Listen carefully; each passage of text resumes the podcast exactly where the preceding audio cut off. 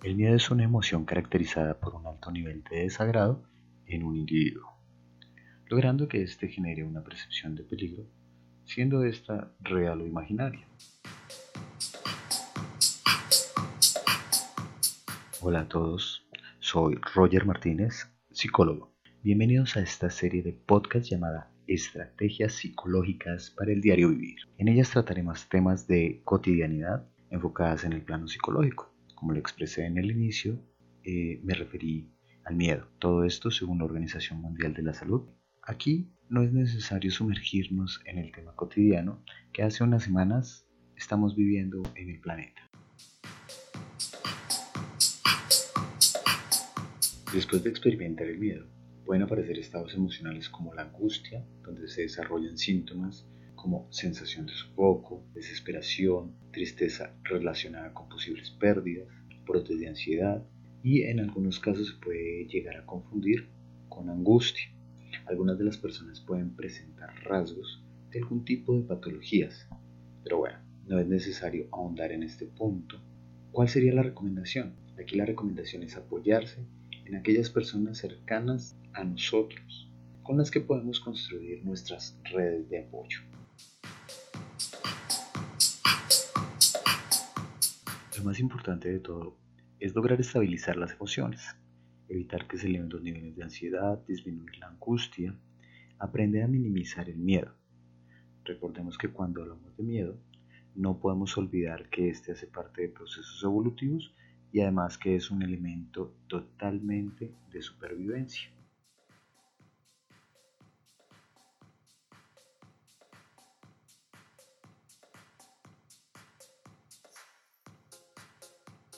Y ahora vamos a hablar de algo muy importante, la respiración. La respiración en el común de las personas se hace siempre de manera inconsciente, pero en realidad cuando esta acción la volvemos consciente, vamos aprendiendo a controlarla. Cuando nosotros la controlamos podemos mejorar muchos aspectos de nuestras vidas. Por ejemplo, disminuir el estrés, la elasticidad de los músculos, se fortalece el sistema cardíaco, el sistema inmune, se eliminan trastornos del sueño. Cuando nosotros controlamos nuestra respiración y somos conscientes de ellas, pues vamos a mejorar muchos aspectos de nuestra vida diaria.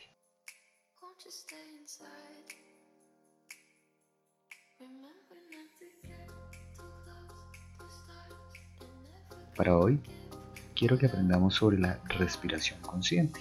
Esta práctica primero podría hacernos tomar conciencia que respirar es un acto de gran relevancia.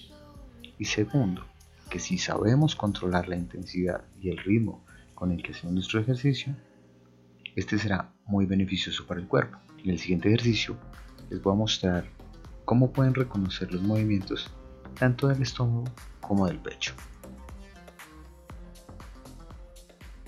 A continuación, nos vamos a ubicar en un espacio de la casa que nos genere mucha tranquilidad. Y ahora vamos a respirar profundamente. A esta acción le vamos a llamar inhalar.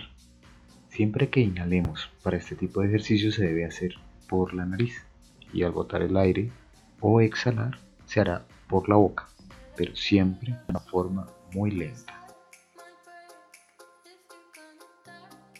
Después de terminar la primera parte de la respiración, Ahora vamos a llevar la mano derecha sobre el ombligo y la mano izquierda la vamos a ubicar en el centro del pecho a nivel del corazón. El paso siguiente es reiniciar con la respiración y llevamos el aire tratando de que nuestro estómago se llene con él. Comencemos. Inhale. Exhale. Inhale. Exhale. Inhale. Exhale. Inhale. Exhale. Por supuesto, la mano derecha sentirá el movimiento y así tendremos una conciencia total del ritmo con que estamos conduciendo este ejercicio. Y después de terminar de repetir la acción por 5 veces continuas, este ejercicio tendrá un pequeño cambio en la respiración. El aire que antes se llevaba al estómago ahora será conducido al pecho, llenando los pulmones. Por supuesto, esta operación generará movimiento en nuestra mano y por ende seremos conscientes de la diferencia que hay cuando ejecutamos nuestro ejercicio. Tengamos en cuenta que cada uno de los movimientos se debe repetir mínimo, al igual que en los anteriores ejercicios, 5 veces continuas. Y con toda la actitud, vamos a comenzar. Inhalen, exhalen. Inhalen, exhalen. Inhalen, exhalen. Inhalen, exhalen. Inhalen, exhalen. Muy bien. Así vamos aprendiendo poco a poco cómo manejar nuestra respiración para ejecutar los diferentes ejercicios que vayamos a hacer en el transcurso de estos episodios. Recordemos que al iniciar este audio, algunos de ustedes nunca le han prestado atención a su propia respiración. Bueno, eso es normal, porque a veces nosotros en ocasiones no le prestamos atención a las cosas mínimas, pero resulta que esos detalles que a veces eh, no les prestamos atención, que no vemos necesarios, pues terminan ser los más importantes y suelen hacer la diferencia en nuestras vidas. Por eso, aquí comenzamos con un ejercicio que realmente puede ayudarnos a cambiar nuestros estados de ánimo, disminuir el miedo, bajar los niveles de ansiedad y, por otra parte, serán el prólogo para el siguiente episodio de Estrategias psicológicas para el diario vivir. Muchas gracias.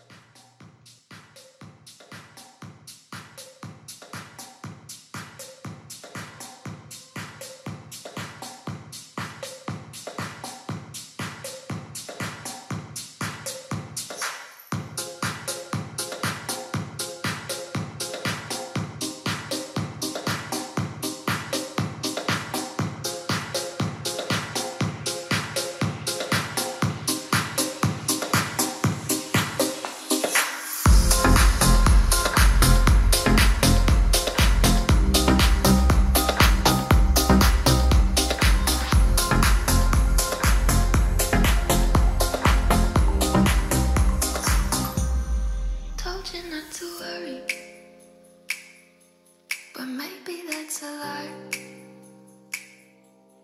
Honey, what's your hurry? Won't you stay inside?